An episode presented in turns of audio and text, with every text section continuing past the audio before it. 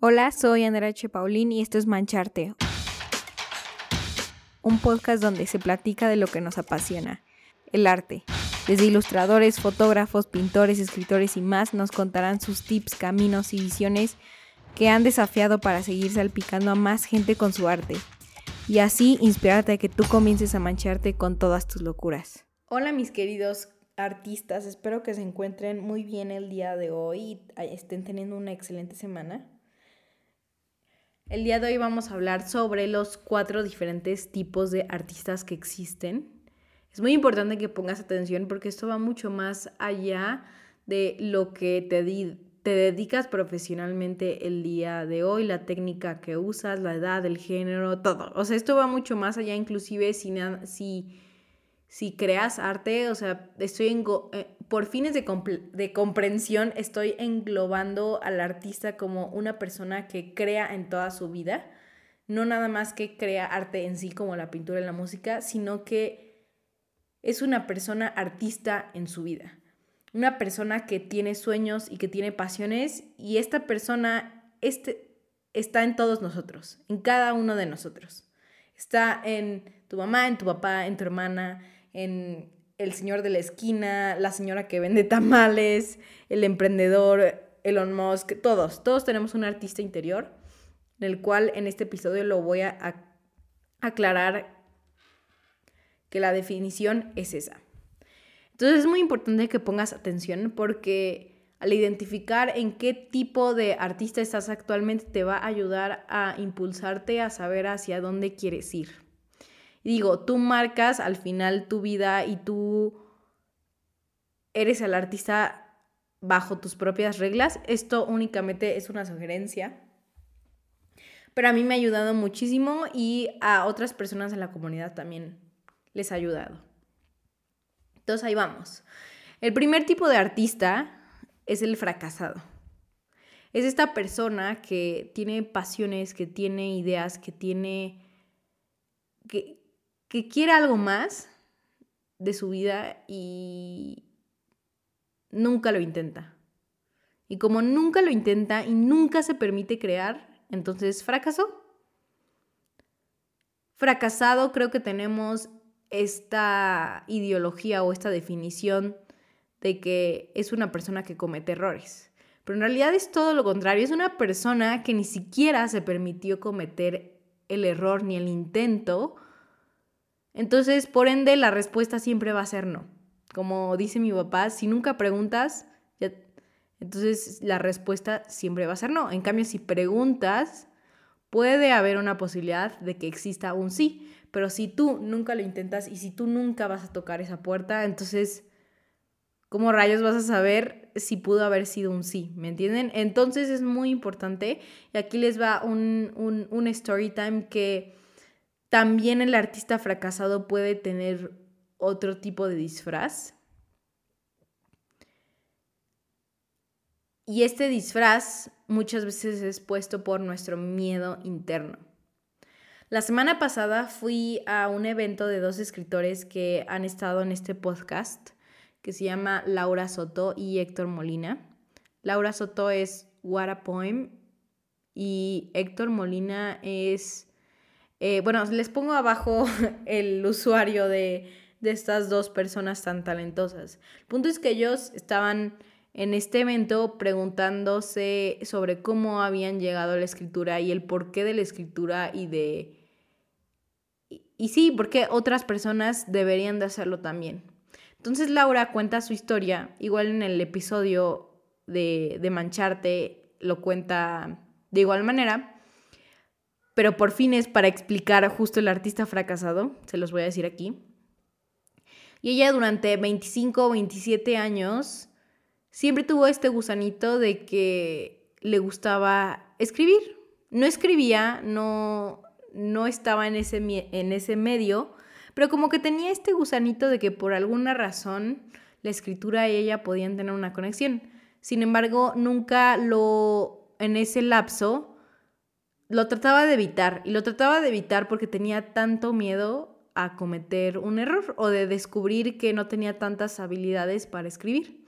Así que se ponía muchas excusas en el cual esas excusas eran disfrazadas como poner en tu vida otro tipo de actividades que en su caso no era la escritura. Es decir, ella decía, ok, ahora voy a ser eh, editora de modas, ahora voy a hacer X cosa, ahora voy a hacer em, esta cosa, ahora voy a trabajar aquí y allá y así. El punto es que ninguna era algo que de verdad le llenaba y no se lo quería preguntar, no se quería detener para ver si era lo que realmente quería, por, porque sabía la respuesta en su interior. O sea, si paraba y si se, y si se cuestionaba, sabía que debía de ser algo con la escritura, que debía de haber esta conexión con escribir, pero nunca se lo permitió hasta que después, en un punto de quiebre y cuando su salud empeoró, de tanta frustración que ella sentía y ella tenía, agarró una hoja, un lápiz o pluma y empezó a escribir. Ahí empezó a escribir de manera por necesidad por lo que no se puso literalmente a, hacer un poema, sino era, es como esa frustración cuando ya no sabes qué hacer con tus sentimientos, que agarras tu diario o una hoja o lo que sea, incluso hasta la servilleta y empiezas a escribir y sacas como esta furia interna hacia el papel. Y ahí ella descubrió que había esa conexión. Entonces ahí fue cuando la bolita empezó a a rodar y a rodar y a rodar hasta llegar al día de hoy a ser Laura Soto, la escritora, y con muchos proyectos de escritura. Entonces te cuento esta historia porque Laura estuvo en este en estos 25 años estuvo escondiendo a su artista interior. Y no estoy diciendo que para no ser fracasado tengas que renunciar a tu trabajo actual e irte por tus sueños, no sino es más bien empezar a poco a poco a dar los pasos hacia tu vida creativa, hacia lo que te llama la atención, mucho más allá del dinero, mucho más allá de la profesión, sino hacerlo porque tienes esta chispa interior que por alguna razón te llama la atención en hacer. Y quiero decir aquí que muchas veces tenemos tanto miedo, tanto miedo a, cometer errores que, que preferimos seguir en esta primera fase. Y en realidad es muy triste porque mm, la vida se trata igual a veces de cometer errores, porque los errores nos hacen grandes, los errores nos hacen aprender y los errores también de cierta manera nos hacen ganar más, más fuerza para ser necios y decir no. O sea, puede ser que ahorita no tengan las habilidades que yo desearía, pero voy a estar allá. Y voy a estar todos los días showing up for myself y, y, practicar y practicar y practicar hasta, hasta que un día me voy a sorprender de lo que hago y un día me voy a sorprender de mis creaciones. Y más allá del resultado lo hago porque es una satisfacción y no me puedo fallar a mí misma. Si yo misma no cumplo mis, mis, deseos, mis pasiones, mis gustos, mis intereses, mis curiosidades, entonces nadie más lo va a hacer por mí. Es una manera de honrarme y de empezar a intentar lo que quiero de mi vida. Y de nuevo, no se trata de renunciar a tu trabajo ni nada de eso, es simplemente hacerlo por ti. Ese es, de eso se trata, ¿no? Entonces, básicamente pasar del artista fracasado existe este gran paso hacia empezar a rodar la bolita de tu vida creativa. Entonces, aquí, si es que te identificaste con este primer artista fracasado, te invito a que poco a poco vayas rompiendo este miedo a cometer errores. De verdad es lo mejor que te vas a poder regalar y te vas a poder ofrecer, te vas a sentir mucho más libre y no atrapado. Y al final también muchas veces creo que cuando nosotros guardamos nuestras pasiones y nosotros nos denegamos nuestros gustos, de alguna manera el universo nos va a hacer que nos demos cuenta, ¿no? Em, creo mucho en que las cosas guardadas, las cosas reprimidas por nosotros mismos, se transforman, por ejemplo, en enfermedades, en angustias, en ansiedad. Entonces, también incluso puede ser como salud mental por ti mismo, el intentar estas cosas y el empezar a ganar confianza. Y, y sí, entonces así es que te invito a no ser un artista fracasado. Poco a poco, pero velo venciendo. El segundo es el artista hacker o el hack. Y este artista busca el atajo más, más rápido para poder llegar al resultado. Básicamente este artista le vale un carajo el proceso, nada más quiere de cierta manera fama, caerle bien a todos, eh, o por ejemplo generar más dinero que genuinamente disfrutar y hacer algo valioso por sí mismo. Y esto lleva mucho a la destrucción creativa de manera muy rápida. Y esto es porque buscar el atajo, pronto te vas a dar cuenta que es el camino más largo porque la, la insatisfacción personal va a estar ahí. O sea, te va a valer lo que tú piensas a costo de caerle bien a las otras personas, a costo de que tu trabajo sea valorado por las otras personas. Y aquí entonces no estás siendo de lo más leal, fiel y, y no te estás honrando a ti mismo. Entonces es muy importante no caer en este tipo de artista. Porque como artistas primero nosotros nos tenemos que de alguna manera salvar, ¿no? Primero nosotros tenemos que ganar fuerzas, confianza y todo para mostrar al mundo lo que hacemos.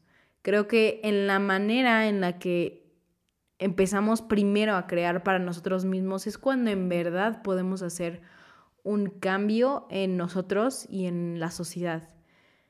Y es que, como muchas veces, ¿cómo vamos a crear algo significativo para el mundo si ni, si, si, ni siquiera nos gusta nuestro propio trabajo. O sea, al final creo que el buscar luego, luego los resultados es una manera de hacerlo y de crear muy superficial en el cual no puedes cambiar la vida de la persona porque no generas esa profunda conexión con la otra persona mediante tu creación.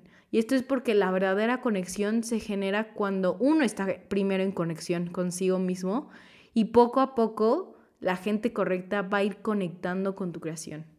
Entonces es muy importante sernos fiel, sernos muy, muy fiel.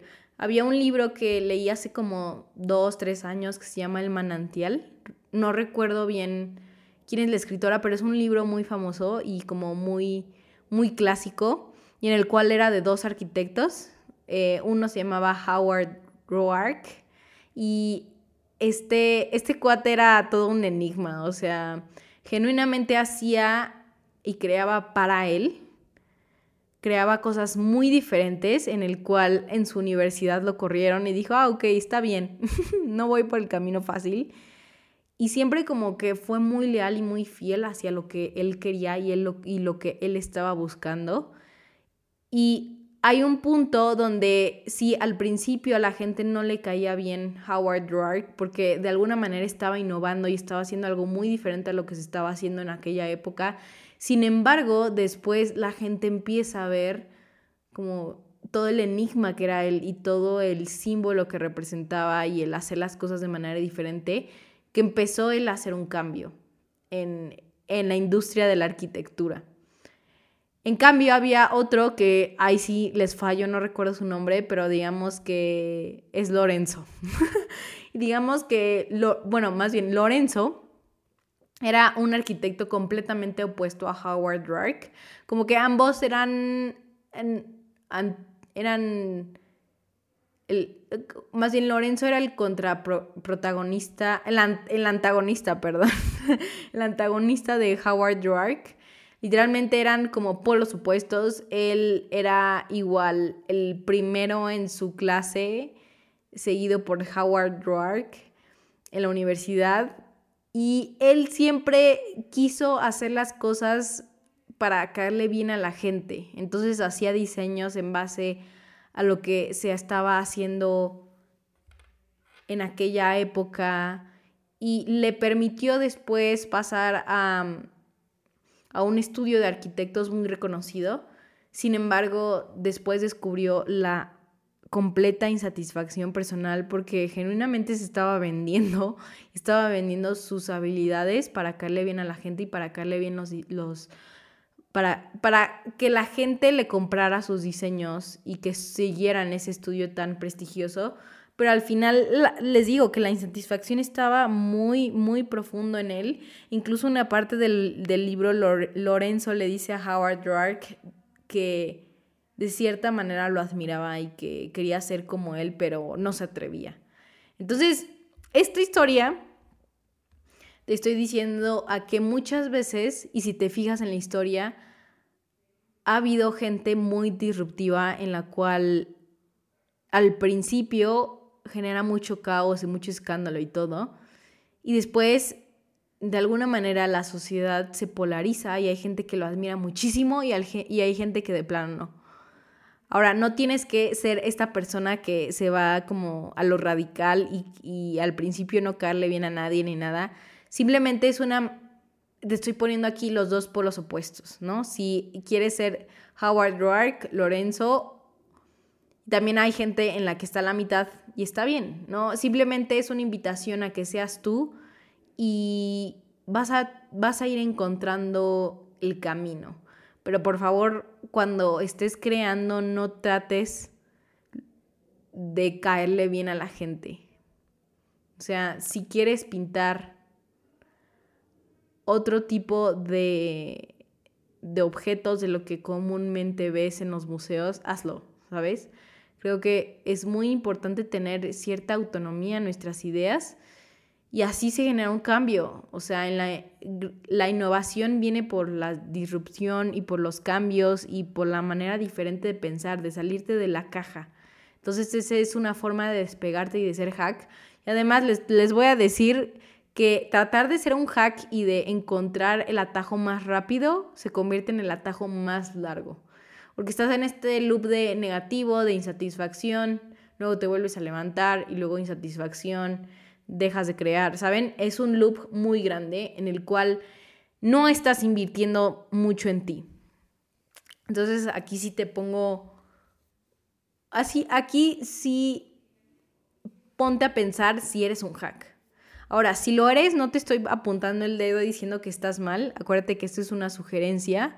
Y tú poco a poco vas a ir navegando en el, agua artística y en el agua del arte como tú desees.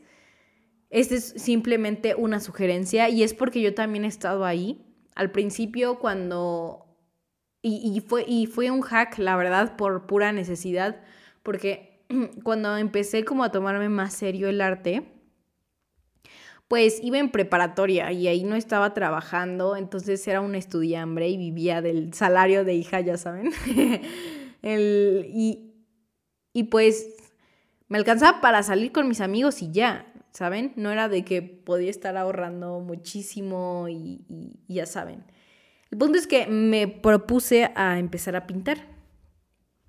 Entonces, pues los utensilios artísticos son un poco caros. y, más yo, que me vuelvo loca cuando entro a una tienda artística llena de pinceles, colores, pinturas, lienzos. O sea, me vuelvo loca. O sea, real, ahí podría gastar todos mis ahorros. Punto es que son caros. Entonces, pues tenía que comprarme un bastidor, todo este, este, pinceles, pintura, todas estas cosas. Y como la primera compra es la más grande y es la que más eh, uno invierte. Entonces sí estuve ahorrando como por meses y no salí incluso con mis amigos hasta que me alcanzaba como algo, algo más choncho para poderme ir a comprar cosas y utensilios, herramientas artísticas donde no fueran tan chafas para que los tirara luego, luego al siguiente día, sino que me duraran genuinamente. Entonces, pues me lo compré y estuve pintando lo que yo quería, sin embargo vi que se me estaba terminando y pues, a ver, tenía que encontrar una manera en la que podía sustentar este nuevo hobby. Así que lo que hice fue abrir comisiones en mi preparatoria y aceptaba todo tipo de retratos, sobre todo en, en 14 de febrero, ahí como que era un, era una había, era una temporada donde había una alta demanda para todo el tema de consumo, así que por eso abrí las comisiones de retrato y aceptaba todo tipo de, de, cosas. Había cosas que la verdad no, no estoy muy orgullosa de haber pintado, sinceramente, pero me pagaban. Entonces, pues era una manera de sustentarlo. Sin embargo, ese, esas comisiones donde yo sabía que neta no quería pintarlo y que me estaban pidiendo retratos, pero sabía que era una manera de sustentar mi hobby, era las creaciones más difíciles de pintar porque no ni te gusta lo que estás pintando, nada más lo haces de cierta manera por el dinero para sustentarlo. Sí, por otro lado lo veo y digo, bueno, de esa manera me, sí me pude retar en mi técnica. Sin embargo, no, no me veo haciéndolo toda la vida para sustentar mi negocio del arte, ¿saben? Entonces, se los, cuenta porque, se los cuento porque yo he estado ahí y, y he sido un hack de vez en cuando y no está tan padre. Entonces, em, pues aquí mucho ojo. Ahora, yo utilicé esa estrategia de empezar a aceptar comisiones, porque así la gente de cierta manera me empezaba a dar a conocer. Sin embargo, creo que el día de hoy puede haber otro tipo de maneras sin tener que em, aceptar comisiones como de lo que sea. No sé si me dé a explicar, pero saber poner un límite, y esto lo dije en una historia hace como un mes, poner un límite hasta dónde van tus comisiones. Es decir, si estoy empezando y me gusta mucho la naturaleza, entonces mi límite va a ser únicamente pintar de la naturaleza. Entonces si alguien me pide una comisión y dice que quiere que, quiere una pradera, pues claro, ahí la puedes aceptar. Sin embargo, si te piden un retrato, ahí es donde tú estableces el límite como artista y decir, sabes que yo no soy el artista que estás buscando, pero yo, este es mi trabajo y esto es lo que yo te puedo hacer. Entonces, creo que es un límite y creo que igual te vas, a, te, te vas dando a conocer tu, sí, tu, tu nombre como artista y qué es lo que haces. Entonces, creo que es una manera muy en la que uno puede ir jugando. Sin embargo, no seas 100% un artista hack, porque te digo que vas a, llegar a la insatisfacción personal a la larga. Y número tres es el artista amateur. Este artista amateur es en donde normalmente la mayoría de nosotros empezamos y es cuando empiezas a crear para ti y cuando tu corazón lo necesita. Por ejemplo, los escritores, sé que los que son escritores amateurs escriben cuando se sienten muy tristes, por ejemplo. Entonces, ¿qué pasa cuando están felices? Pues no lo hacen. Eso igual a veces pasa con ciertos pintores o los pintores lo hacen al revés. Es decir, eh, nada más pinto cuando estoy feliz y cuando estoy triste eh, no puedo y no encuentro la manera, entonces no lo hago. Entonces es únicamente cuando tu ser necesita que crees. Eso sí, eh, el mundo no sabe de tus creaciones y como el mundo no sabe de tus creaciones y no lo compartes con el mundo, pues entonces no generas un impacto en la sociedad y es básicamente como si estuvieras eh, manteniendo en secreto, pues, lo que estás creando. Entonces no hay una manera en la que puedas ayudar y en la que puedas impactar. Y creo que este es lo increíble de los proyectos, del arte, de los emprendimientos, es que ayudan y tienen la capacidad de impactar las vidas de otras personas. Si te, si te propones a empezarlo a compartir. Y ahora no te estoy diciendo que la primera obra que compartas en Instagram, luego, luego y aquí ya cambiaste el mundo. No, claro que no. Es un camino de, de muchísima persistencia y de cada vez soltarte más a encontrar tu mensaje, tu propósito, todo. En el cual vamos a estar hablando en el cuarto tipo de artista, que es el artista profesional. Entonces es básicamente un amateur que crea con todo el corazón del mundo, pero aquí la diferencia es que es consistente. Entonces el artista profesional sabe que es muy importante crear a pesar si el corazón quiere o no, porque tiene muy definido el propósito. Sabe que su arte, su proyecto, su emprendimiento impacta. Entonces todos los días está ahí dándole para poder aparecer y de alguna manera impactar con, con lo que es, con lo que tiene y con lo que está haciendo en ese día. Entonces es empezar a elevar tus, tus skills, tus técnicas, tu mensaje, tu propósito con la consistencia y además lo estás compartiendo, lo, además este tipo de artista lo está compartiendo en redes sociales o con el mundo. Entonces sabe que tanto la consistencia muestra dos cosas. Número uno, para sí mismo le va a ayudar a generar confianza. Les digo que a, y que a mejorar todos sus skills, de, de tanto de técnica como de mensaje y de propósito. Y número dos, la consistencia va a ayudar a que el mundo se lo tome en serio.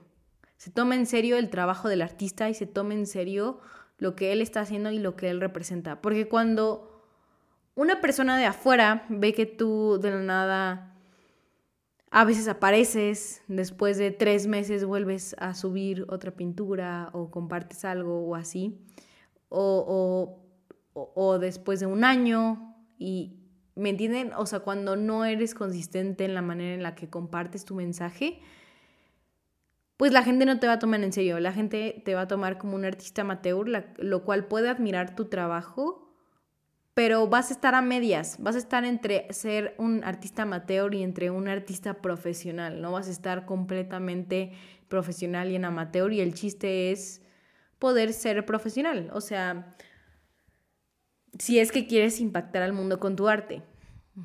Ahora, si prefieres tú quedarte en ser amateur y únicamente pintar cuando tu corazón lo necesite o crear cuando tu corazón lo necesite, está perfecto. O sea, no... Y si has encontrado que, por ejemplo, la escritura te ayuda cuando estás triste y ya no lo quieres de algo más ni, ni nada, únicamente lo haces por y para ti, también está perfecto. Y es una manera de vivir la vida creativa de manera muy diferente y no necesitas tampoco mostrar todo lo que haces al mundo, a ver, ni todas tus creaciones. Simplemente es una manera de diferenciarlo. Si es que quieres crear un impacto, si es que quieres mejorar como, como un artista y genuinamente tener la confianza de que eres un artista, el, el tipo número cuatro de artista profesional es en donde te va a ayudar. Además, digo, este es un plus, pero después de estar constantemente mostrándote a ti y al mundo que eres un artista profesional, pues vas a, empezar a traer clientes, de lo cual van a estar interesados en comprar tus obras de arte. ¿Por qué? Porque ya mejoraste tu técnica, tu propósito, tu mensaje. Es claro y el mundo lo sabe. El mundo sabe que vales. El mundo sabe que que estás impactando, que estás creando algo diferente en las personas y que estás generando una conexión muy genuina, lo cual los clientes de calidad van a estar dispuestos a pagar por él. Entonces esos son los cuatro tipos, espero que te haya gustado. La verdad es que este framework o estos, esta manera de ver los cuatro diferentes tipos de artista es, te da mucho más claridad sobre lo que quieres sobre lo que quieres con, tu vida creativa. Entonces mi recomendación, les digo que es ser artista amateur o ser artista profesional o ser un mix de los dos. Ese es como totalmente mi pues lo que yo les, les recomiendo, ahora cada quien va a escoger lo que, lo que cada quien desea.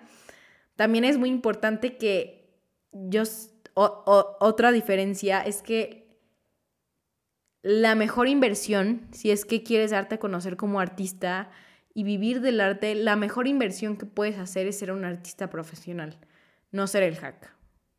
Es la mejor inversión y es la inversión que a la larga va a ser la más fructífera. Entonces les dejo con esto, les dejo pensando y por favor díganme en Instagram qué es lo que reflexionaron, qué tipo de artistas son y me encantaría escucharlos. También los invito a que formen parte del el chat de Telegram que tenemos de la comunidad, también se los dejo abajo en el link que se llama Linktree, donde dice más información de Mancharte. Y pues bueno, hasta luego mis artistas, que les vaya muy bien. Bye.